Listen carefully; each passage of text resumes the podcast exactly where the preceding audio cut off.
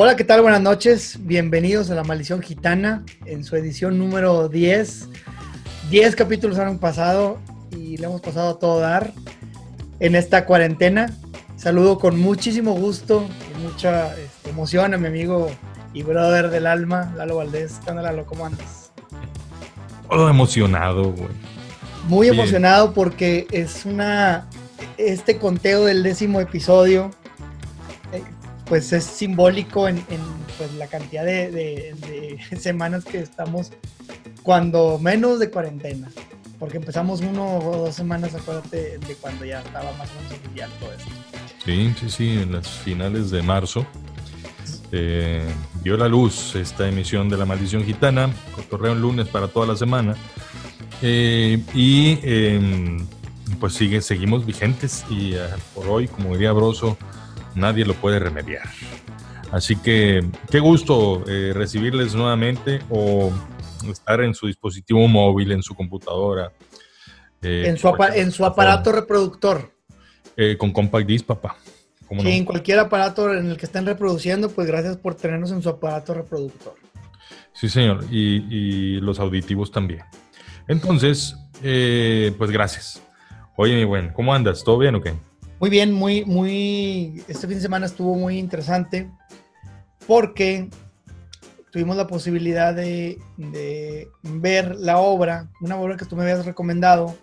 Entonces, por ahí hubo la posibilidad de ver la obra Agotados. Estuvo muy Este, interesante. este monólogo de, de Chumel Torres.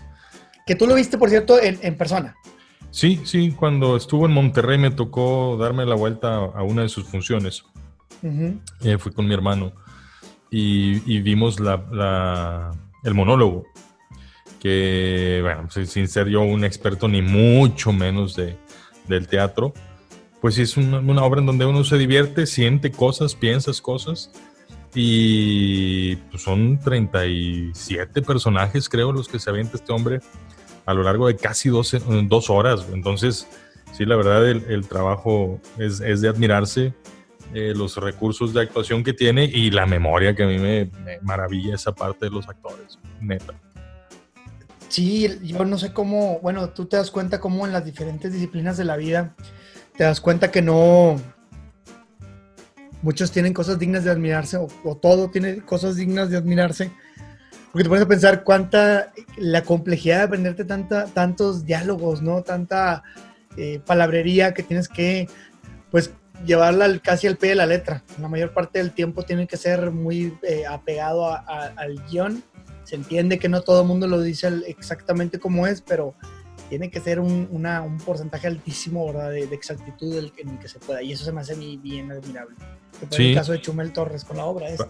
Para las personas que están mucho más familiarizados con esta actividad de la actuación, pues bueno, entenderán perfecto a qué nos referimos y tal vez nos pueden ver con ingenuidad, ¿no? Por hablar de estas cosas con tanta admiración, pero a mí de verdad me genera un asombro así cañón. Bueno, y eso es por un lado. Ahora hablemos de la historia. ¿Qué te pareció? Está muy bien. Mi- Mira, antes que, que cualquier cosa, a ti tocó verla en físico y luego Sí. hace un par de días me dijiste que habías eh, conseguido accesos para, para verlo en línea, que adquirías un boleto, un pase y todo. Y entonces me, me diste, eh, eh, tuviste toda tú la amabilidad de eh, compartir la liga, este, que solamente se podía ver en uno, supongo que en un dispositivo Así es. por Wi-Fi, ¿verdad? Sí, sí. Entonces, bueno, tuve la posibilidad de verla, eh, la obra. Entonces fue, supongo yo que lo mismo que tú viste, solo que yo lo vi en línea, ¿Correcto? con, supongo, pues, Tal sus, cual, ¿eh? cortes de Yo también la vi. sus- sus cortes de cámara y todo, ¿verdad? Sí, sí, sí. Bueno, la obra se me hizo muy padre, Lalo. Yo no conozco, yo no sé de teatro, la verdad es que es una de las manifestaciones artísticas de las que conozco muy poco. Y de las otras manifestaciones artísticas tampoco conozco nada. Entonces, tú puedes concluir que entonces esencialmente no conozco de nada de eso. que de teatro no sé. Y de las demás, tampoco. Tampoco. A ver, el chavo del 8. Chavo el 8, güey. Entonces, como tú cuentas, es, es un monólogo, 37 personajes, 36, 37 personajes, se llama Agotados, y es la historia de un joven, Sam, que trabaja en un restaurante, que al parecer es un restaurante muy lujoso, y es de esos restaurantes que son como muy, muy, eh, muy deseados por todo el mundo. El caso es que él trabaja haciendo las reservaciones. Entonces hablan personas para hacer reservaciones y, incluso el restaurante es, es, tan famoso y de tan alta, alto nivel de calidad que son reservaciones para dentro de 3, 4 meses. Entonces es un día en la vida de Sam y de lo complicado que es estar recibiendo constantemente llamadas con pues clientes de cierto perfil, porque por el tipo de restaurante, porque es un restaurante de comida molecular o algo así. Entonces, esencialmente es Chumel Torres actuando, que él contesta la llamada y haciendo del, que habla. Entonces, eh, básicamente lo único que hace se va se voltea de lado la silla para, para pues representar al personaje, ¿no? El que está hablando y el que le está contestando, que en este caso es Sam. Se me hizo muy divertida la obra, se me hizo un poquito... Podría quitarle algún poquito de tiempo porque es pesada, al ser también un monólogo es pesado, eh, pero la obra es muy buena, se me hizo muy entretenida, tiene apuntes muy interesantes y toca un tema, no voy a spoilear la obra porque espero que tengan todo el mundo la posibilidad de verla, eh, ahora que, te digo, en la modalidad de verla en línea, que es una modalidad que la están ofreciendo los de la producción, agotados, búsquenlo en Instagram, que es donde yo encontré la cuenta. Que por cierto, amablemente compartieron la historia que yo subí. Yo compartí la historia que, estaba la, que la estaba viendo y ellos en su Instagram la compartieron. Los de agotados, la, cuenta de la obra. Sí, Sí, sí, sí, la cuenta de la obra se me hizo como muy, no sé, un guiño, a lo mejor es una cosa muy sencilla, se me hizo... Es un buen gesto de, de enganche con el, público. Bien. Y yo creo que, oye, por cierto, paréntesis, la van a dar de nuevo. Entonces hay que buscar nada más cuándo va a estar de nuevo en línea, porque al parecer ahora la van a dar, pero con este comediante o estando pero Alex Fernández. Ah, claro, sí, sí, sí, Alex Fernández también. El que tiene un podcast, el podcast de Alex Fernández, que te lo recomiendo también, está muy padre el podcast. Está muy bueno, es de los podcasts más oídos del país. Sí, ¿verdad? Le ido muy bien, sobre todo creo que en Spotify. Sí, sí, sí, sí. Que también está en YouTube. Este... Sí, correcto. Bueno, y lo que me dejó pensando de la obra esta de Agotados es qué tan difícil es la vida de Sam en el trabajo, porque es un trabajo que está muy mal calculado, es un trabajo como muchos trabajos aquí en México, puede ser que en el mundo, para la gente que nos está escuchando en otros lados, en, en Rusia, en Oniomicón y en esos lugares así muy, muy lejos de aquí, Siberia y así. Lo, seguramente en todas partes del mundo, pero yo pues porque vivo aquí en Monterrey, como que hay empleos muy mal balanceados, de tal manera que tienen demasiada responsabilidad y demasiadas funciones, que incluso, así como el personaje Sam, casi casi no tiene tiempo nunca para salirse a comer. O sea, incluso uno come. No, pues para las actividades esenciales, ah, ya que está muy de moda, ¿no? O sea, esenciales para la vida, ¿no? Comer, descomer, todo esto. Eh, es más, incluso descansar, porque en la jornada laboral se necesita descansar. Bueno, tú, tú eres experto en RH, o sea, entiendes perfecto cómo de pronto esos desbalances ocurren o deliberadamente o por accidente, ¿no?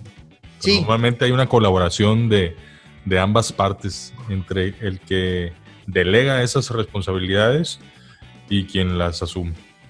Yo aquí, Sam parece ser que no tiene la capacidad de confrontar las cosas y me llama mucho la atención porque creo que en algún punto en la historia de la vida todos somos Sam. Eh, platicaba con otras personas que habían visto la, la obra sobre todo porque, pues, como, como hace la, actuación de las llamadas de los clientes, pues hace cuenta que está representando a, a, clientes que todo el mundo nos hemos topado, ¿verdad? En, algún momento. El cliente que está muy enojado, que te habla, que no quiere hablar contigo, quiere hablar inmediatamente con el superior. Karen. Sí, las famosas Karen que le dicen los gringos. Este, el cliente que que no se quiere esperar, entonces pues él cree que, él es VIP todo el tiempo y a lo mejor puede serlo, pero pues hay veces que llevas un orden que es cronológico, ¿no? El cliente que quiere pues sobornar, ¿no? Y que te quiera una lanita para que le pongas primero el pedido o lo que sea. Entonces me deja pensando cómo Sam va permitiendo muchas cosas en su vida muy complicadas. Incluso tiene ahí, te pone un conflicto sentimental que tiene. Creo que todos somos Sam. Sin duda. Y, mira, te, y te voy a decir algo. Creo que todos fuimos Sam y no sé si vaya a volver a haber oportunidades de serlo. Y te voy a decir por qué. Eh, sin duda la dinámica que vamos a vivir a partir de, esta pandemia, eh, pues va a requerir hoy más que nunca, aunque esta frase es súper un sitio común, pero de verdad creo que en esta, o sea, nunca ha aplicado como aplica ahorita, pero hoy más que nunca vamos a tener que hacer más funciones que las que solíamos hacer, porque las empresas pues han tendido a adelgazar sus alcances de personal, sus alcances salariales y el esfuerzo para retomar nivel, pues va a ser más de lo que hacías. Entonces, muy probablemente vayas a regresar, las personas que regresan a una oficina vayan a regresar jalando más de lo que jalaban, chambeando más de lo que chambeaban. Eh, sin embargo, sin embargo, también creo que de las oportunidades que vamos a tener, porque ni siquiera vamos a la mitad de este tema, de las oportunidades que vamos a tener eh, en el transcurrir de esta pandemia, va a ser el de, cuestionarnos y replantearnos lo valioso del tiempo, lo valioso de dar un lugar a, a, cada individuo, empezando por uno mismo, lo valioso de tener un trabajo, lo valioso de decir que no, lo valioso de decir que sí, y, las consabidas eh, consecuencias que esto implica. Yo creo que sí está súper interesante ver cómo nos vamos a configurar en la onda Godín hacia el futuro, porque de entrada, insisto, las expectativas son muchas y las herramientas en cuanto a cantidad de personas muy probablemente vayan a ser menos. Sabes, tienes mucha razón. Realmente eh, esta, nueva manera de ver las cosas sí va a eh, presentar nuevo, como un, nuevo tejido de esta tela que es, que es la vida laboral.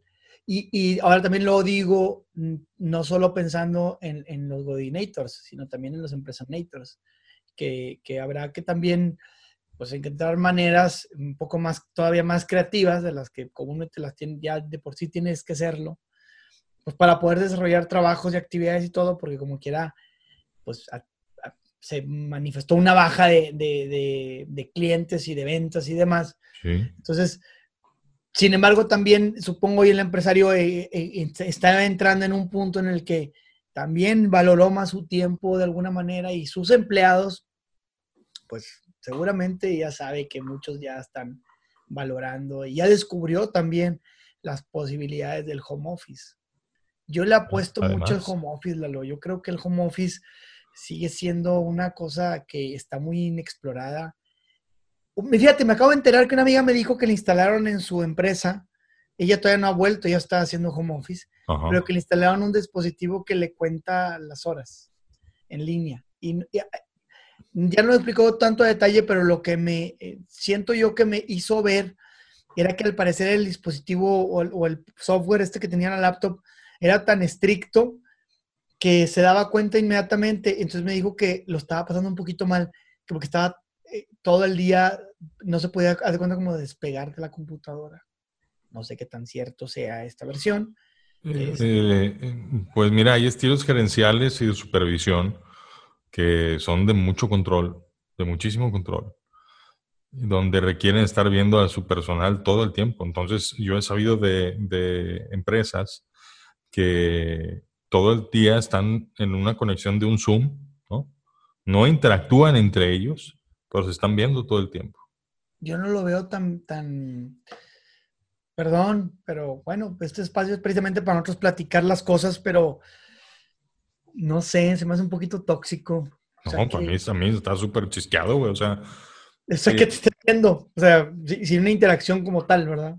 Pues no, o sea, realmente es para verte que ahí estás, ¿no? Es como, como el capataz, ¿no? Observando ahí el, trabajar de, los subordinados. Eh, bueno, hay, casos así. Eh, bueno, te digo, y es aprenderle un poquito al ensayo y error y en el mejor de los casos suponiendo que alguien le da lugar a que puede estar cometiendo un error. Porque hay quienes son los dueños de la verdad y jamás supondrían que su proceder puede estar equivocado. Claro. Entonces, insisto, para mí me resulta súper interesante cómo nos vamos a ir reconfigurando de frente a esto. Porque además el home office ya en algunos lugares ha representado que empleados dicen, a ver, pues tú también le vas a tener que brincar con algo de, los servicios que yo estoy pagando por, por ah, adecuar mi espacio, mi residencia personal, para ponerlo a tu servicio a manera de oficina. Esto es una sucursal tuya, ¿no? Para empezar, el Internet. Que la energía eléctrica, el aire acondicionado. O sea, son dinámicas que ahorita por la premura del tiempo, por, la premura, a ver, por, por, aquello de no morirse, ¿no? De, de, sobrevivir. Sí.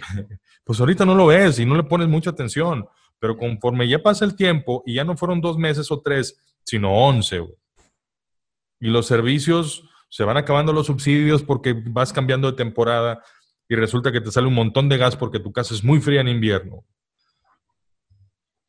y no tienes dinero como para absorber ese gasto que no lo habías presupuestado porque nunca pasabas tanto tiempo en tu casa con la necesidad de mantener un lugar cálido.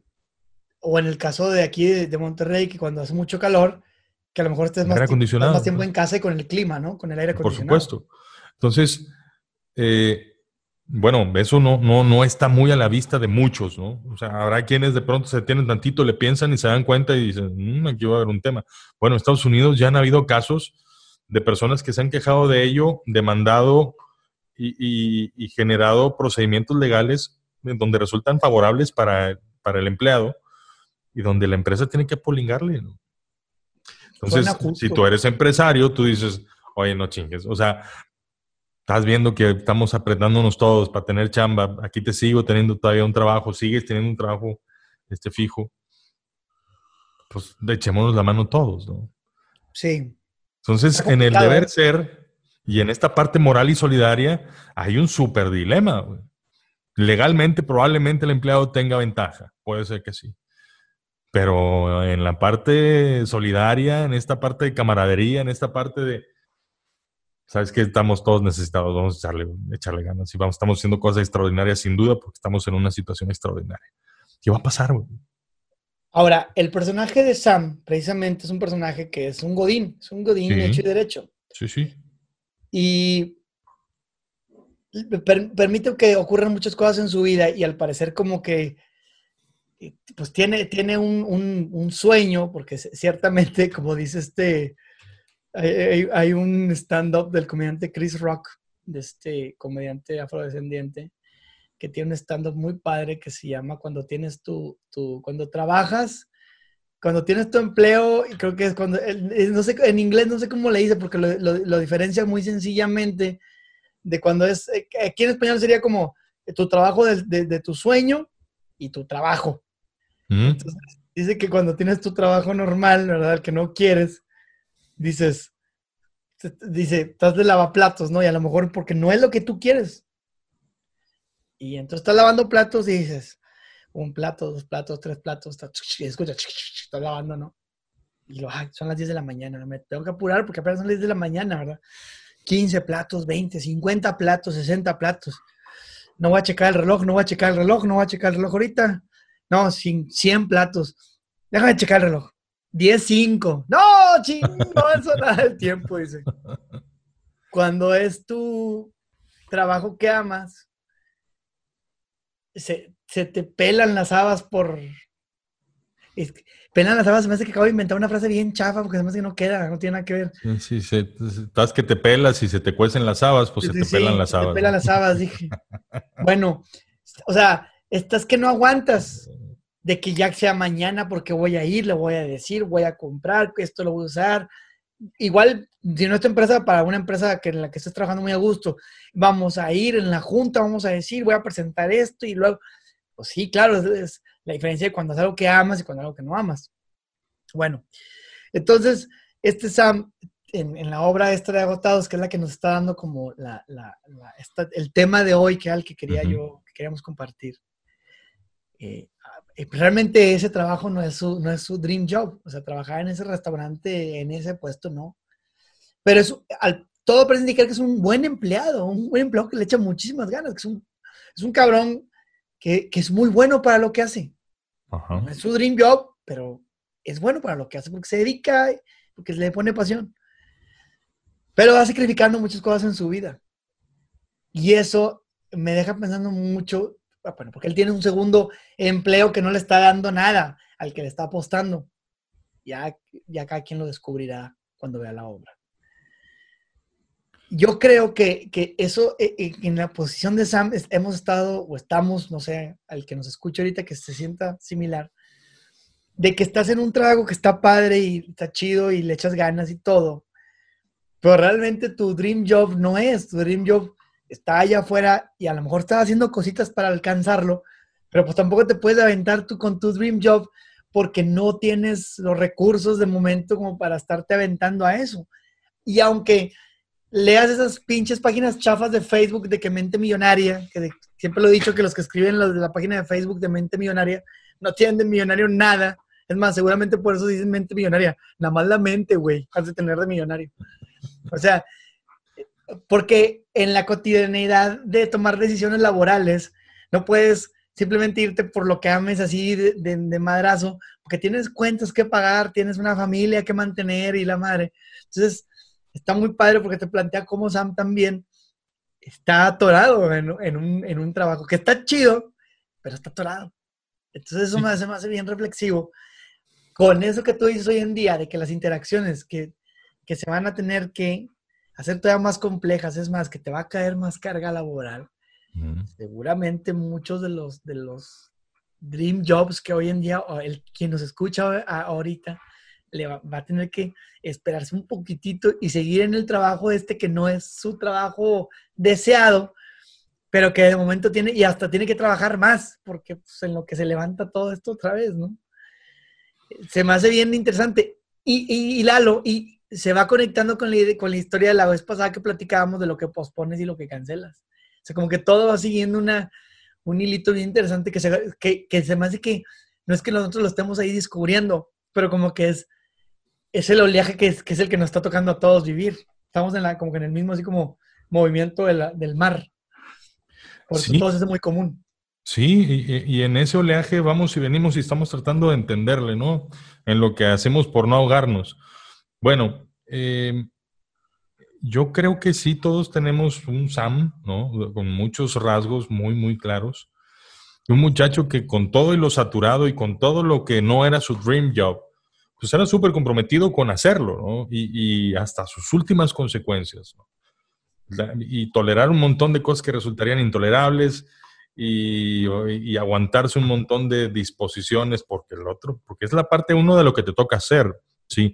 Pero también la parte de los jefes, ¿no? De estas figuras de autoridad, cómo, cómo te delegan una responsabilidad que esperan de ti, que ni siquiera esperarían de ti, es más que no les interesa de ti. Eh, y pues bueno, no, no, no, está descubriendo el hilo negro, de hecho es todo lo contrario, o sea, es tan común que es inevitable identificarte y por lo tanto conectarte con la historia. Entonces, eh, yo creo que es un gran ejercicio en un momento te digo que, que ahorita, pues ya ese tipo de relaciones me parece que están condenadas a, convertirse en un tema vintage, neta, porque ya no, ya no vamos a trabajar de esa manera. O sea, aunque sí sea hacer mucha chamba, me parece que ya mucha gente no va a estar en esa disposición de esa forma. No sé, estoy tal vez aventándome una predicción con todo el riesgo de, estar diciendo una tontería. Pero realmente creo que sí el tema cambió, cambió serio. Y que va a ser súper desafiado pues ahora que empiece a regresar la gente a las oficinas, que empecemos a regresar a oficinas y que, y que se venga el, tema de levantar el, barco y sacar el barco a flote porque, porque el, el entorno está súper complicado. Bueno, vamos a ver qué sale de nosotros. ¿no? Yo, fíjate que en mi experiencia profesional, yo iba notando que como que estuve muy, muy, me tocó vivir mucho la realidad de cómo las generaciones más eh, jóvenes tenían diferentes eh, acercamientos a la vida laboral. Porque yo me acuerdo perfectamente que cuando entré a trabajar, siendo mucho más, mm, evidentemente muchísimo más joven de lo que soy ahora, me acuerdo que las recomendaciones de mi papá siempre eran orientadas a que, a que diera todo ah, por la empresa. Cuando le llegaba a platicar que la empresa estaba teniendo algún problema o mi jefe y todo, las recomendaciones de mi papá era como, no, no renuncies, este, pero me lo decía muy cálidamente, tampoco creas que era como que para que yo me azotara, que mi papá es para nada, es así, de que tampoco de andarse dejando y el tema de, de, del maltrato y todo, pero me decía, no, mejor habla con tu jefe, vean opciones, pero siempre me la tiraba con que no me, no me saliera así como así, sino que hiciera todo lo posible por mantener. Después de un tiempo, él, mismo me empezó a decir, pues mi papá después se volvió empresario. Y este, muchos años, pues, al final de cuentas, así fue su, ya su vida, pero él tuvo una, una buena parte de su vida laboral, fue empleado. Entonces como que él traía la idea de que yo hiciera lo mismo, de, de hacer las bases necesarias como empleado y luego que me aventurara en el mundo de lo, que más bien hoy se le dice como emprendedor, porque empresario suena como, siento yo que suena muy inflado. El otro día un amigo hasta me corrigió de que no, no es empresario, es emprendedor, pero lo buscas en el diccionario, creo que es casi, casi lo mismo. Me parece que la única diferencia es el tiempo y lo sólido del negocio, pero creo que el que emprende después se establece y se vuelve una empresa. Un empresario, sí. la empresa es justo aquello que ocurre mientras él no está. Si, si tienes que estar para que sea la empresa, entonces no es una empresa. Y, sí, eh, bueno, y, y, entonces, bueno, me acuerdo perfectamente que cuando llenaba las solicitudes de empleo, cuando tuve el primer trabajo, pues vamos, no había problema. Cuando pasa el tiempo y ya no estoy en ese trabajo y voy a otra nueva solicitud de empleo, me daba como un poquito de vergüenza que supieran en el nuevo empleo que ya había tenido un empleo, empleo anterior. Cuando vuelvo después, o sea, años después, que tengo un tercer empleo, pero han pasado años de eso, como que me da pena que vieran que tenía dos empleos, porque estaba acostumbrado, por lo que todo el mundo platicábamos, amigos y demás, en que no era tan bien visto que tuvieras tantos empleos, que anduvieras como de chapulín.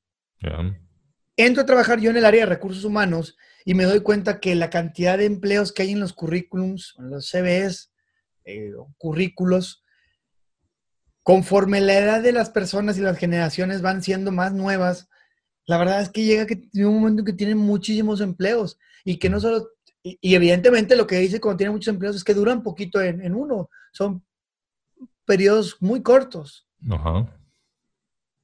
Y ya no, lo, ya no lo voy viendo tan mal ni tan raro porque ya veo que es costumbre que a los jóvenes tal o cual cosa no les gusta y renuncian y buscan otra opción.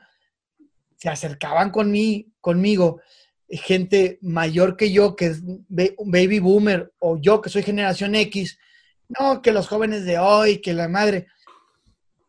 Malamente a muchos le dicen millennials a los de muy jóvenes, pero no, Realmente los millennials son los que nacieron entre el 81, 82 y 90 y... Al 2000, pues sí. 2000. 99, sí. Es casi, ahorita realmente la gente normal que está trabajando ahorita en oficinas y todo, realmente son los millennials. Pero los muy chiquitinillos les dicen millennials, no, ellos son los centennials. Son los centennials, claro. Bueno.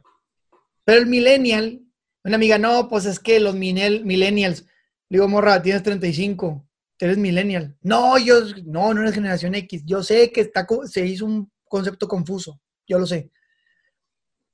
Pero lo que voy es que voy notando que son más abiertos a, sus necesidades. Me saca de onda, güey, que hago entrevistas de trabajo y en las entrevistas ya casi todos ya me están diciendo que van a, van a faltar porque ya tienen dos que tres viajes programados. Cuando yo nunca en, en, mi sueño más guajiros hubiera pensado que en una entrevista, eh, traer eso a la conversación en una entrevista. No estoy diciendo que está mal, es más, hay una parte de mí que entonces empezó a decir, pues hacen lo correcto, porque le están invirtiendo también en su tiempo, en sus necesidades personales y todo. Y porque con el tiempo, de, la, la neta, descubrí gente que, SAMS, que no eran su dream job, pero que lo hacían con mucha pasión. Ahí, lo, único que diferencia de Sam, sí exigían un poco más por sus derechos, porque el Sam de la obra parece que no. Incluso en algún le sacaste a pedir permiso de, por un día, por un par de días. en algún momento como que hay un twist en, la postura de él, ¿no? Y, cambia un poco, pero pensando en, por qué reaccionamos como reaccionamos cuando nos, dicen los chavos este, que son más jóvenes que los centennials, ¿no?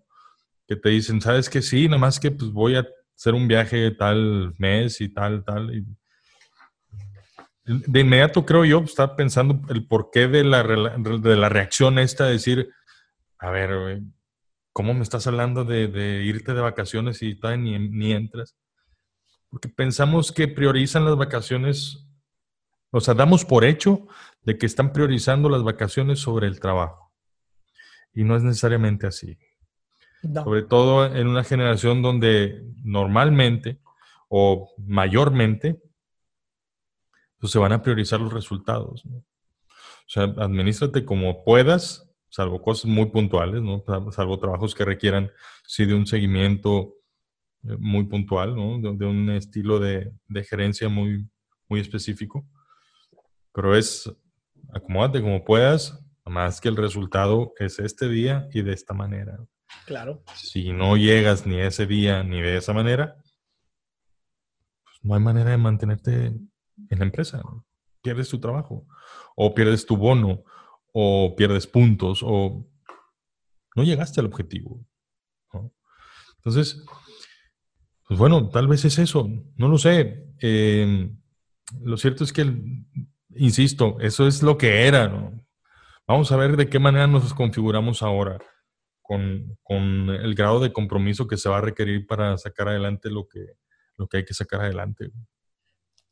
Sí, me parece que, es, muy noble que todo mundo eh, ya eh, aprenda a tasar las cosas de una nueva manera, que esta eh, forma de, ver el mundo le resulte como más, como más de introspección, que resulte como más de darse cuidados y cariños. Como paréntesis, el otro día platicábamos con una amiga que tuvo una entrevista con un, con un la neta es que yo no sé cómo logró, que ya, ya por ahí la tenemos ahí eh, programadita para que nos venga una, una sesión con nosotros. Un día la invitamos a que participe aquí con nosotros. A la maldición gitana, sí. Nada más que con ella quiero, como que traigo unas ideas muy, que quiero que ella nos comparta, entonces necesito como que aterrizarlas bien para llegar con eso, eh, con ella. Pues por alguna razón extraña lo de la vida, coincidencias, hice una videollamada con un, con un, uno de los más famosos exponentes de TED Talks que habla de la educación. Este, Ken Robinson, Sir Ken Robinson, que tiene el título. estás hablando de, un prócer, de un prócer. un prócer. Toda la extensión de la palabra, sí. Sí, sí, sí, un, inglés súper ocupadísimo y le hizo una entrevista de videollamada a ella. Sí, él la entrevistó a ella. Él, la él a ella. Para entrevistarla. Ah, lo que no sé es por, porque ella no es ni una celebridad, no está ni en el medio, es simplemente una, solo lo voy a decir todo esto entre comillas, es una chica común y corriente, que de común ni de corriente no tiene absolutamente nada. Pero, pues, pero ¿de dónde la habría de conocer? Es a lo que voy. Bueno, pues le hizo la entrevista, al, punto al que quiero llegar, le hizo la entrevista y muy contento Ken Robinson, que ahí está en YouTube, se lo, lo voy a poner en la liga para que la vean. El tema es que le pregunta a Ken Robinson, porque ella le explica todo lo que estaba haciendo y las dinámicas de esto del coronavirus en su entorno familiar, laboral, lo que sea. Y que le pregunta, y bueno, ¿y qué has hecho para ti? Para ti. Y que ella de que, mm, pues no, nada. Y él se refería como en, como en qué, cariñitos te has hecho. Ajá, sí, sí, cómo te dedicas tiempo a ti, ¿no? Y entonces estaba muy contenta porque creo que eh, hace un par de semanas o días, no sé, tuvo su primera sesión, creo que bajo con todos los lineamientos así de cuidados y, guantes y todo, creo que le hicieron un masaje, con un spa. Estaba muy contenta porque dice, nunca había hecho eso en mi vida, dice ella. Y, que, le llamó la atención que, que, este señor Ken Robinson le preguntara por eso. Yo me quedé con esa frase, la y me quedé en la casa, estaba yo el otro día escribiendo algo y de repente me salió eso de que, qué curioso que un, que un güey como Ken Robinson le pregunte a una persona en una entrevista, eh, ¿qué, has hecho para ti, para cuidarte y para mimarte? Voy a decir algo que a lo mejor va a ser bien salvaje. Ahí va. Me da por pensar que las personas en Europa, porque es de Reino Unido, en Europa, Reino Unido, en primer mundo, sí hay una agenda bastante clara de amor propio, con todos sus conflictos, pero creo que el primer mundista sí es proclive a, atenderse. La hora del té, compi. Los pops. Sí, eh, güey. Los pops, cabrón, de cuando salen del trabajo. Un amigo que vivió en Londres, de que, güey, todos los días tengo que salir a agarrar el pedo, güey, porque es todos ah. los días de ver a los amigos.